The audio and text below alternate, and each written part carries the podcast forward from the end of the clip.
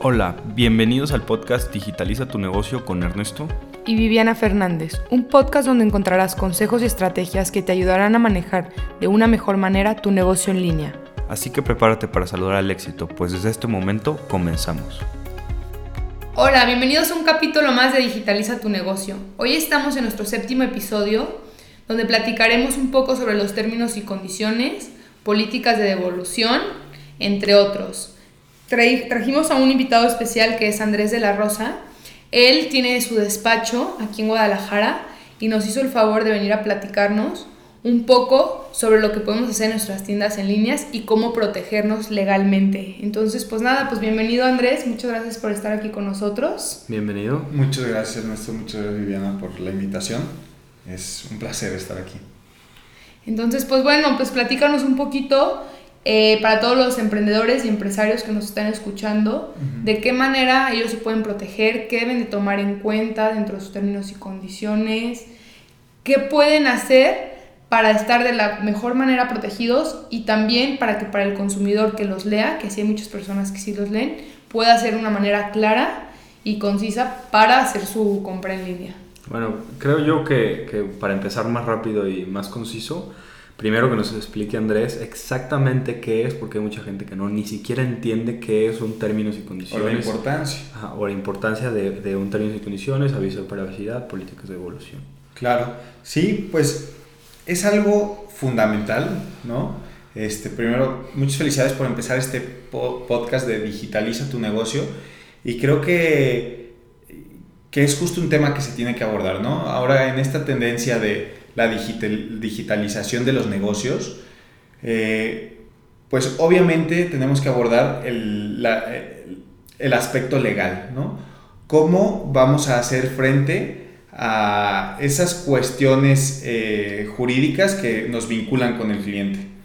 Entonces, sí, efectivamente es un tema importante a tratar y más aún porque nuestra legislación eh, ya tiene regulado, no es algo ajeno a la legislación mexicana, eh, las cuestiones de los términos y condiciones o la política de privacidad, sino que desde el año 2000 para acá eh, se han venido haciendo ciertas reformas eh, desde el Código de Comercio a demás leyes para, para tener regulado el tema de los términos y condiciones. ¿no? hace poco, en 2018, salió una nueva NOM, NOM en una norma mexicana, que si bien eh, aún no tiene el carácter de vinculante, eh, ya establece ciertas disposiciones para que eh, se tomen en cuenta en el comercio en línea.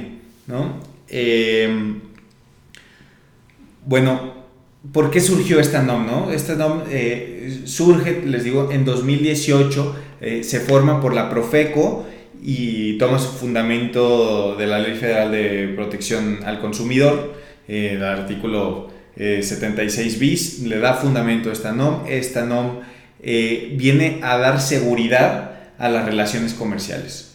Pero bueno, yo creo que primero para empezar un poquito lo que decía Ernesto, platícanos qué son las términos y condiciones. Es, es, es, un contrato de, de adhesión básicamente, ¿no? O sea, cuando una persona normalmente compra un servicio o un producto y no está en una negociación más tradicional, donde tiene la posibilidad de negociar el contrato o, las cuestiones comerciales ¿no? Eh, de esa transacción, pues no se sujeta a, a algo ya preestablecido, ¿no? Entonces, los términos y condiciones en realidad son un contrato y es un contrato al que se vincula el comprador, ¿no? Y al que eh, le, otorga su consentimiento. Si quiere el servicio, pues adelante. O si quiere el producto, pues adelante, los acepta. Si no los quiere, pues puede ir a otro lugar a adquirir esos productos o servicios, ¿no? O sea, básicamente es decir, si vas a usar esta plataforma, te tienes que adherir a estas condiciones que nosotros estipulamos si te interesa comprar. Exacto. Si no, pues no compres, ¿no? Exacto, exacto. Ojo, ahí hay este distintas eh, cuestiones legales, ¿no? que hay que tomar en cuenta, ¿no? Disposiciones que establece la Profeco, disposiciones que establece esta NOM, que, si bien había dicho que la NOM no es vinculante, sí es este, una guía que hay que tomar en cuenta, ¿no? Siempre hay que pues mejor buscar agradarle a la autoridad, ¿no? Y, y sobre todo al cliente, ¿no? Que, que, realmente busquemos cumplir nuestros términos y condiciones, que sean unos términos y condiciones amigables y que, y que sean entendibles para el cliente. También para los que no sepan, digo, es, es, interesante también saber esto. Cuando lanzas campañas en Facebook, sobre todo de clientes potenciales, que así se llama tal cual el objetivo, uno de los aspectos que te solicita Facebook es que tú pongas tu aviso de privacidad o bien tus términos y condiciones. Es un requisito para poder lanzar campañas en ciertos objetivos. Entonces, desde ahí podemos ver la importancia de esto en los medios de publicidad digital y cómo cada vez más las plataformas nos orientan a tenerlas o casi nos obligan para poder tenerlas. Porque sí, la verdad, algo que yo he visto es que la información hoy en día pues vale oro. Entonces, el saber que si tú estás dejando en un formulario tus datos o esto de las tarjetas de crédito, lo que sea, saber dónde va a dar esos datos y hasta dónde te está protegiendo la empresa. Claro, no, se, me hace, se me hace interesante eso porque efectivamente, simplemente lo que es Google Shopping no te deja hacer ads si no, si no, si no presentas tu página de aviso de privacidad, de políticas de devolución y de términos y condiciones o sea, ni siquiera te aprueban tus productos. Entonces creo que es algo muy importante a considerar, sobre todo porque Google Shopping es algo que está despegando y, hay que aprovecharlo y si no, no lo puedes aprovechar. Efectivamente. Y creo que para, para seguir con el tema, digo, una cosa es términos y condiciones y ahora, ¿qué es el aviso de privacidad? Sí, sí. Bueno, esas políticas ¿no? de privacidad que, que efectivamente ustedes hablan, también es un tema bastante regulado de unos años para acá en México, ¿no? ¿Por qué? Porque las empresas comenzaban a hacer eh, mal uso de los datos personales de, sus clientes, ¿no? Entonces es pues, la típica llamada de que te marcan para ofrecerte N cantidad de productos o servicios que, que, que llega a ser molesta, ¿no? O inclusive pues para, para cuestiones este, más, eh, pues con otros fines, ¿no? Digamos fines ilícitos utilizaban tus datos. Entonces la legislación te obliga a que tú le digas a tu consumidor, oye, yo para prestarte este servicio o entregarte este producto, primero te tengo que avisar qué datos te voy a solicitar. Segundo, me tengo que comprometer ante ti a decirte que voy a utilizar esos datos de manera confidencial y cuál es el destino que le voy a dar a esos datos, ¿no? Simplemente van a ser para brindarte este producto y este servicio y van a ser utilizados en estos eh, procesos o procedimientos o en su caso eh, los voy a transferir a estas personas, nada más van a ser las autorizadas, ¿no? Y entonces existen una serie de datos que eh, la ley los clasifica en diferentes tipos de datos, ¿no? Y entonces vienen los datos generales que pueden ser tu nombre, CURP, todos esos. Ya existen también datos sensibles, ¿no? Que si tu producto o servicio requiere que el cliente te proporcione datos sensibles como lo son cuestiones de salud, ¿no? La ley te exige que tengas eh, procedimientos más rigurosos para el tratamiento de esos datos personales, ¿no? Entonces, y las, las, sanciones por parte del INAI, que es la entidad encargada de regular este, eh, estos asuntos ¿no? de, los, de la protección de datos personales, eh, impone sanciones eh, bastante, bastante considerables, ¿no? Bastante fuertes. de cuánto estamos hablando una sanción? Híjole, pues creo que la más, la más baja serán como de unos 8 millones de pesos. Ahí tengo, tengo, o sea, dependiendo, dependiendo eh, el tipo de datos que esté implicado en, en la infracción, ¿no? Pero... Sí está, muy agresivo. Sí. te puedo decir, aquí tengo los montos si me das un momentito, mira, lo, lo establece NUMAS, ¿no? La ley ya lo, establece NUMAS, pero mira, si violas algunas fracciones de la ley, te dice de 8 a 12 millones aproximadamente, ¿no? Otras fracciones de la ley de 16 a 25 millones. Y otras. Y, esto así es, se va. O sea, por ejemplo, estas sanciones, por ejemplo, si yo pongo, no sé, en mis términos y condiciones, por decir algo que su correo y su teléfono no se lo voy a pasar a otra persona, o sea, no sé, a otra empresa y se las paso, ¿entraría esa sanción?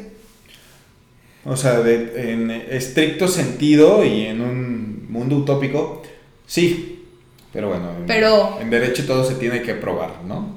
Pe- Entonces, pues, O sea, pero por ejemplo, si, si yo como consumidor doy esos datos y me doy cuenta que en sus términos y condiciones o política de privacidad, no sé, viene esa cláusula, ¿yo puedo demandarlos o no? no. tú tienes unos derechos que se llaman derechos ARCO. Todos los este, consumidores, por así, eh, es, es acceso, rectificación, cancelación u oposición, ¿no? Y la ley los, los abrevia como derechos ARCO.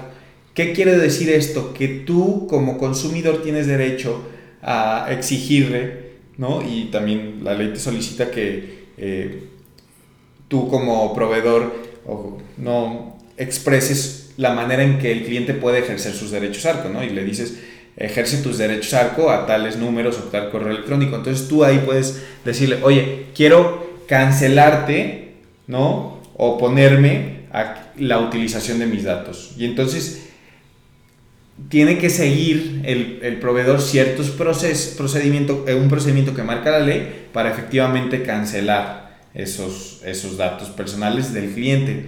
Si no se te responden, si no te responden, bueno, puedes seguir ese procedimiento que te marca la ley para quejarte ante el INAI. Y el INAI ya será el encargado de darle proceso a esa queja, tramite esa queja y, y aplicar en su caso las sanciones correspondientes. No, vamos a decirlo, realmente el INAI cuando llega a sancionar este, de una manera considerable es cuando existe el tratamiento para fines ilícitos de datos eh, sensibles o patrimoniales. Ahora, por ejemplo, si yo tengo una página y no tengo aviso de privacidad o términos y condiciones, independientemente de que haya plataformas que no me dejen hacer anuncios, ¿puedo tener alguna sanción por parte del gobierno? Sí, sí puedes tener una sanción. Obviamente, pues primero, pues tienen que dar contigo, ¿no? Porque existen hoy en día muchas páginas que son este, fraudulentas, ¿no? Uno como, como consumidor tiene que cerciorarse de que está ingresando a una página, eh, pues, que reúne una cantidad mínima de requisitos, por ejemplo, el, el, la insignia SLS, SLS, que, que pues, identifica con el candadito que viene a un costado del HTTPS, ¿no? Eh, ciertos elementos, el, el, aviso de privacidad, su domicilio, la ley, por ejemplo, te exige que te den el domicilio de dónde se está eh, la empresa que proporciona esos productos o servicios. Entonces, son ciertos elementos que al consumidor le dan seguridad respecto de los productos o servicios que está adquiriendo. Eh, y bueno, la ley, en caso de que la página de internet no contemplara, este, no tuviese términos y condiciones, no tuviera un domicilio, hubiese reportes respecto de fraudes, pues obviamente las autoridades serán las responsables de dar con ese eh, infractor y sancionarlo, ¿no? Y aplicar las sanciones pues de derecho administrativo, eh, de derecho mercantil o de este derecho penal inclusive que correspondan. Ok, muy, muy interesante, porque Sí. sí, la verdad es que mucha gente no lo ve, que es algo impresionantemente importante, sí tener tus términos y condiciones, tu aviso de privacidad muy claro en, las, en, las, en, tus páginas de internet. Ahora, tocando ese tema de que probablemente ahorita ustedes están diciendo, ok, perfecto, entonces lo tengo que tener, pero ¿cómo? ¿O qué es lo que tengo que hacer para tenerlo en mi página? no? Claro, claro. Mira, yo te, te diría, eh, primero, hoy en día tenerlas, como también esos son temas novedosos, el tener el aviso de privacidad, ¿no? Y efectivamente eh, que esté completo conforme, eh, pues, conforme a como realmente haces las cosas, eh, ya es ganancia, ¿no? Que, que realmente pues estipules en tu aviso de privacidad a qué efectivamente vas a utilizar, para qué efectivamente vas a utilizar los datos, este, eso es ganancia, ¿no? En el ámbito de los términos y condiciones, pues es indispensable que como cualquier contrato estipules todos los alcances del producto o servicio, ¿no? Eh, que pueda haber en esa relación jurídica. Y en esos eh, alcances pues vienen inclusive las políticas de devoluciones, ¿no? cancelación del servicio, eh, cuotas extras que se carguen, ¿no? métodos de pago.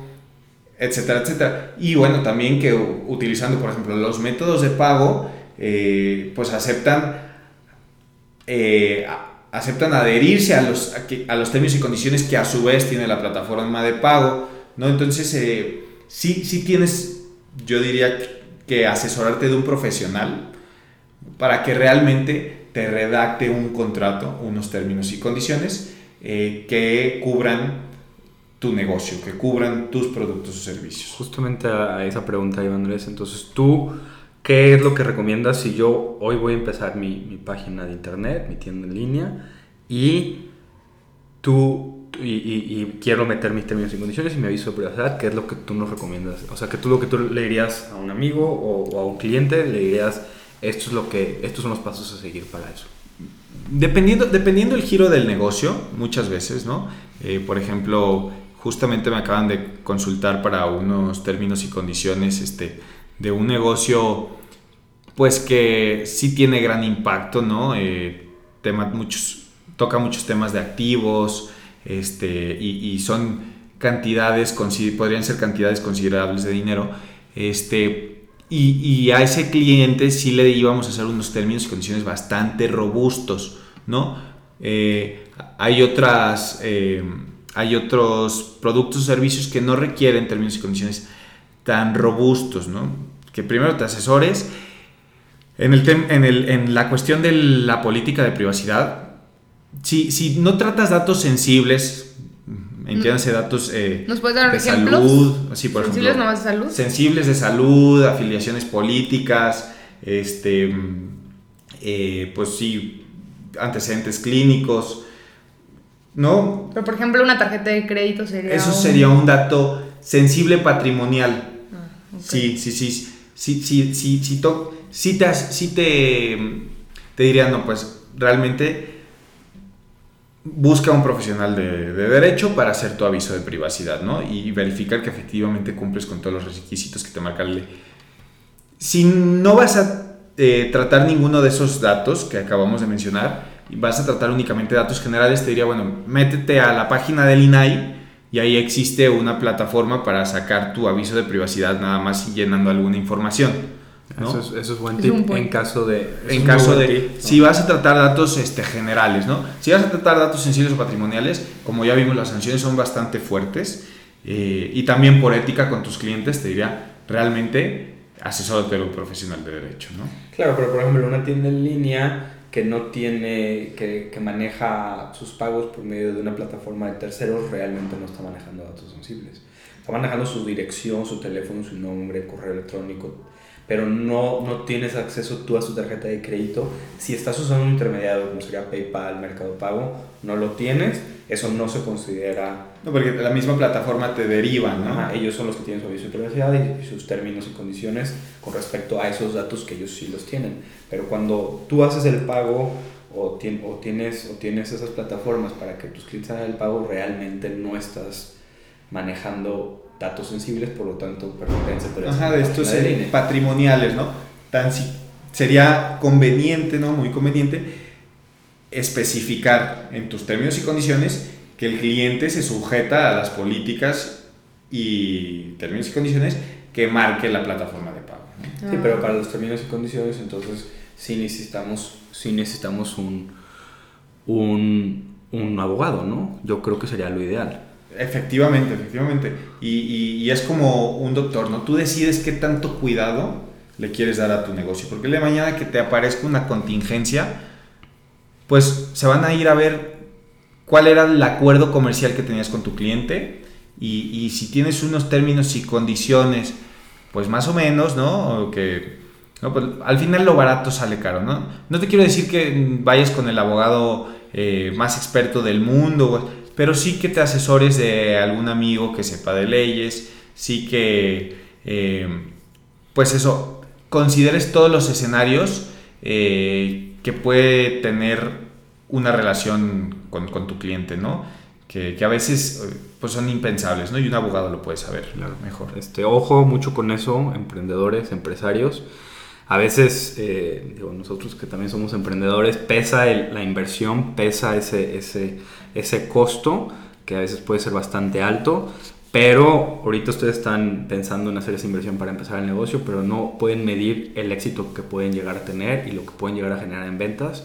Y sí puede el día de mañana generarles un problema legal por alguna disputa que tengan con algún cliente o lo que, o lo que se pueda venir en cuestiones del gobierno y si ustedes tienen bien estipulados, bien preparados sus términos y condiciones, ese va a ser su, su mayor defensa. En Exacto, sobre todo buenos asesores, eh, digo, aprovechando el comentario para emprendedores, ¿no? De este, el libro de Padre Rico, Padre Pobre, este Robert Kiyosaki, justamente te dice, oye, sí, sí escatima, sí busca mejores precios, pero en el tema de asesores, gente que te asesora en el ámbito legal, eh, contable, fiscal, eh, no escatimes tanto, porque lo barato sale caro y luego pueden salir contingencias que te, que te causen mayores detrimentos. Que no venías venir y, eso sí te puede golpear fuertemente en tus estados financieros, ¿no? Sí, y bueno, pues pasando como a otro tema que va junto con pegado es...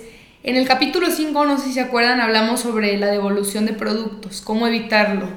Pero luego, pues todas las empresas lo hemos tenido, los que vendemos en línea, que pues muchas veces por X o Y el cliente quiere devolver aquello que compró. Entonces, ¿qué, qué nos recomendarías que viniera en, en, las políticas de devolución? O sea, ¿qué consideras que es importante que el cliente tome en cuenta? ¿Y qué tanto tiene que venir con asesoría legal o que yo lo redacte y diga, no, pues, este, si lo quieres devolver, la paquetería va por tu cuenta? O sea, ¿cómo, este, ¿qué tips le darías a los emprendedores? ¿Qué tips? Primero que estudiaran realmente eh, su proceso, vamos a decirlo, práctico, ¿no? Que, realmente eh, se dieran cuenta ustedes como eh, prestadores del producto o servicio, realmente cuánto tiempo les lleva hacer una devolución, qué costos pueden cubrir ustedes, qué costos puede cubrir el cliente.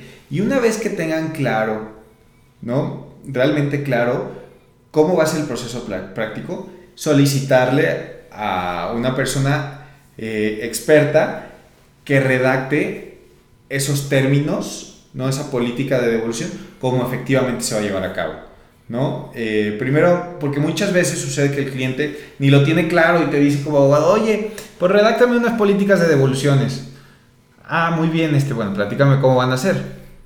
No, pues, mm, este, no, pues tú eres el abogado, tú redáctalas. No, yo no sé tus costos, yo no sé tus tiempos, yo, o sea, requiero que tú, cliente, y te puedo hacer un cuestionario, ¿no? Y generalmente les damos cuestionarios a, llenar, pero eh, pues claro que como no conocemos el, negocio del cliente, de, de, nuestro cliente, ¿no? A fondo, a veces se nos puede escapar un detallito. Entonces es necesario que tú le digas a tu abogado realmente el proceso, ¿no?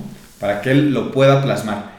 Si es un abogado que está acostumbrado a tratar con startups, tampoco creas que va a ser algo eh, revoltoso, algo rebuscado, algo que inclusive eh, impida tu relación comercial. No, te va a ser algo seguro, pero algo también digerible para tu audiencia, tus clientes, ¿no? unos términos y condiciones o política de privacidad digerible, ¿no? Y vinculante, vamos.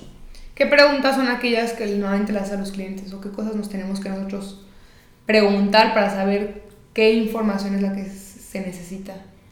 Bueno, eh, normalmente nosotros eso nos abocamos a entender el, negocio del cliente. ¿En una tienda en línea? En una tienda en línea eh, de cualquier producto o servicio, pues bueno, primero le decimos, oye, ¿qué costos vas a cubrir tú? ¿Qué costos va a cubrir el cliente? ¿no? Bueno, no, pues el, el envío va gratis. Bueno, el envío va gratis cuando, cuando no hay devolución. Cuando hay devolución, ¿esa va por tu cuenta o no va por tu cuenta? ¿No? Entonces estipularlo. Si el cliente la tiene que pagar, eh, ¿cómo la tiene que pagar? ¿En qué plazos? ¿Cuánto es el plazo que tiene para reclamar eh, la devolución del producto? Una vez que lo... Eh, y ese plazo empieza a correr una vez, o sea, se tienen que tomar en cuenta todas las, las, posibilidades. Ese plazo empieza a correr a partir de que compró el producto o a partir de que le llegó. Y además, como ya habíamos dicho en los términos y condiciones, no hacer referencia a su vez a los términos y condiciones de las plataformas de pago, tú también hacer referencia a los términos y condiciones eh, de las paqueterías que utilices como proveedores para, para, para entregar tus productos. Otro tema con respecto a esto, digo, me salgo un poquito del tema legal, pero creo que es un tipo importante. Realmente eh, Amazon, Mercado Libre, eBay, todas estas empresas, Etsy, ya tienen muy, muy manejado este tema de las devoluciones y si ustedes ven, ellos dan los envíos de regreso gratis, la devolución gratis, tienes tantos días. Sí, yo le recomendaría seguir es, esas, ya es eso que tiene estipulado, porque realmente no tanta gente te devuelve el producto y no tanta gente te va a reclamar el reembolso como para que para que quiebre tu negocio realmente sea algo fuerte de impacto en tus estados financieros. Entonces es mejor quedar bien con el cliente y decirle te regreso tu producto, te regreso tu dinero o hacemos un cambio de producto. La verdad es que creo que es la manera más más, más sencilla de hacerlo es fijarse en cómo lo hacen estas grandes empresas porque es con las que a final de cuentas estás compitiendo. esa, esa, merma ya la tienen este, presupuestada, ¿no? Y no es tanto, o sea, no, no, no se siente tanto en, en un negocio y es mejor el quedar bien con el cliente. Si, si realmente fuera un golpe fuerte, no lo haría ninguna de estas empresas. Perfecto. Sí. No sé si tengan alguna otra duda, cómo vamos de tiempos. Pues bueno, yo creo que ya nomás como para terminar, ¿qué, ¿qué tips tú les darías? O sea, vamos a pensar que no tengo casi presupuesto para poderle pagar a un abogado. ¿Qué puedo hacer yo como emprendedor? ¿Cómo las puedo escribir? ¿Qué, pues con lo poco que tengo, qué puedo hacer? ¿Qué puedes? Bueno, generalmente, ¿no? Y, no solamente es para el ámbito del e-commerce, yo siempre le digo a los emprendedores que el tema legal nunca te dé miedo, ¿no? Al final va a salir y va, vas a encontrar asesores, eh, te vas a informar, pero el tema legal nunca te puede impedir a ti el buscar cómo sí hacer un negocio, ¿no? Si tus abogados, a menos que sea una cuestión ilícita, ¿no?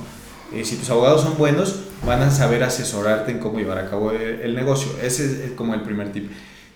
Si no tienes mucho presupuesto y tu, eh, y tu concepto de negocio eh, pues trae muchas cuestiones legales a considerar, sí te buscaría que, sí te, sí te invitaría a que busques herramientas de startup para atraer un poco de capital mínimo para considerar estos aspectos indispensables eh, de tu negocio, ¿no? Ya hay varios mecanismos, este, como pues eh, sistemas en los que pueden, puedes atraer inversión sin que te afecten el control de tu empresa, pero que te, te den un poquito de capital y tú le puedas eh, dar rendimientos a tus, a tus este, inversionistas, ¿no? Pero por ejemplo, si no, si no, si yo no tengo capital y no, no es un negocio que, que implique muchos temas legales o que sea de, de, de información delicada, temas médicos o sí, que sea algo normal, como yo vendo un producto, sí, y ya, pero y realmente ahorita yo no puedo pagar a un abogado, ¿cómo le puedo hacer para lanzar mi negocio? El día de mañana obviamente lo pagaría, pero en este momento quiero lanzar el negocio y no pagar a un abogado, ¿qué puedo hacer? Mm, bueno, este, pues todos quisiéramos evitarnos los costos del abogado, ¿verdad? Porque son este, este, pues dolores de cabeza. Eh, y además pues es una cuestión de prevención, ¿no? ya cuando vienen este, las contingencias es cuando dicen, ay, ¿por qué no le invertí en el abogado, no? Mira, como les había comentado, está esta página del INAI donde pueden meter su información y la página solita les, les genera un, un aviso de privacidad. Eso en cuanto al aviso de privacidad, en los términos y condiciones, pues si me dices, oye, es que de plano no voy a pagar un abogado, ¿no? Eh, ¿no? Pues, ¿qué te sugeriría que buscaras eh, un concepto de negocio eh, que se parezca mucho al, tuyo, ¿no? Y, vieras cómo están redactados sus términos y condiciones, que anotara punto por punto qué cuestiones tiene que tomar en cuenta y, pues que este, se los aventara, ¿no? Digo, es como un contrato, si tú te animas a aventarte tu propio contrato, pues bueno, pues órale, ¿no? Este, ¿no? Digo, las cosas, eh, pues nunca salen igual por el amateur que por el profesional, pero esos son los, los escenarios, ¿no? Claro. No, digo, obviamente lo mejor es, es contratar a un abogado. O sea, lo, es lo más óptimo y es lo mejor para el negocio.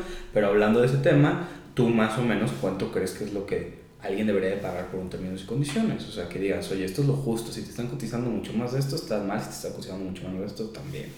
Jamás va a estar muy chafa. O sea, que tú digas, realmente esto es lo que, lo que tú deberías de esperar pagar por esto. Híjole, eh, Ernesto, Entiendo hiciste una pregunta muy complicada, tú lo sabrás mejor que nadie. Eh, ahora sí que dependiendo de las necesidades del cliente, ¿no? Eh, por ejemplo, sí, o sea, entiendo, entiendo que, que, puede haber unos muy robustos y muy complicados, pero vamos yendo al, al, a la media, ¿no? Al, al promedio, a los negocios más, más normales si obviamente alguien está escuchando aquí que tiene un negocio muy complejo, que sepa que le sale mucho más caro, pero si alguien tiene un negocio normal de transacciones, de productos muy normal, muy... muy pues yo creo que podrían eh, cobrarte a lo mejor unos 5 mil pesos, ¿no?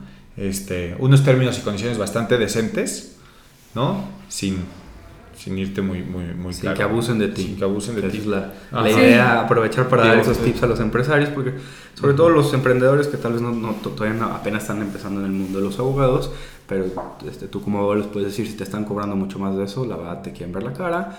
Obviamente a menos de que sea un negocio muy robusto.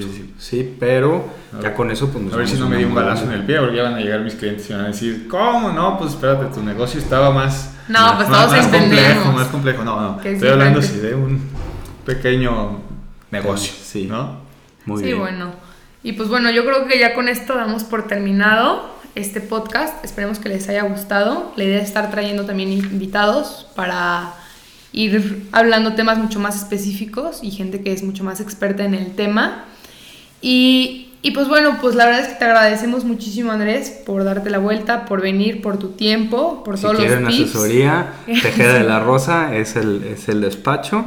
Ya saben que aquí tienen un experto que los puede atender, ahí están, los pueden encontrar en Facebook y en su página de internet. Sí, en Facebook no, en realidad, eh, este, pero sí, pueden eh, mm, eh, mandarme un correo electrónico, mi correo electrónico es a de la rosa arroba tejedadelarosa.com.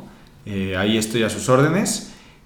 Y bueno, también pueden encontrar nuestra página en Google, ¿no? Como Tejeda de la Rosa Abogados. Así es. Pues bueno, ya tienen su dato por si tienen alguna duda, alguna cosa en que los pueda apoyar Andrés. Y pues nada, por nuestra parte es todo. Muchísimas gracias. Este, igual ya saben también que nos pueden encontrar a nosotros para cualquier sugerencia. Si alguno quiere venir y platicarnos sobre algún tema de interés o algún tema que pueda ser interesante del e-commerce, o nos les pueden gustaría escribir. que encontráramos a algún experto en algún tema en específico. Con muchísimo gusto los escuchamos para traerles los temas de mayor interés. Así es, pues bueno, muchísimas gracias. Hasta luego. hasta luego, muchas gracias.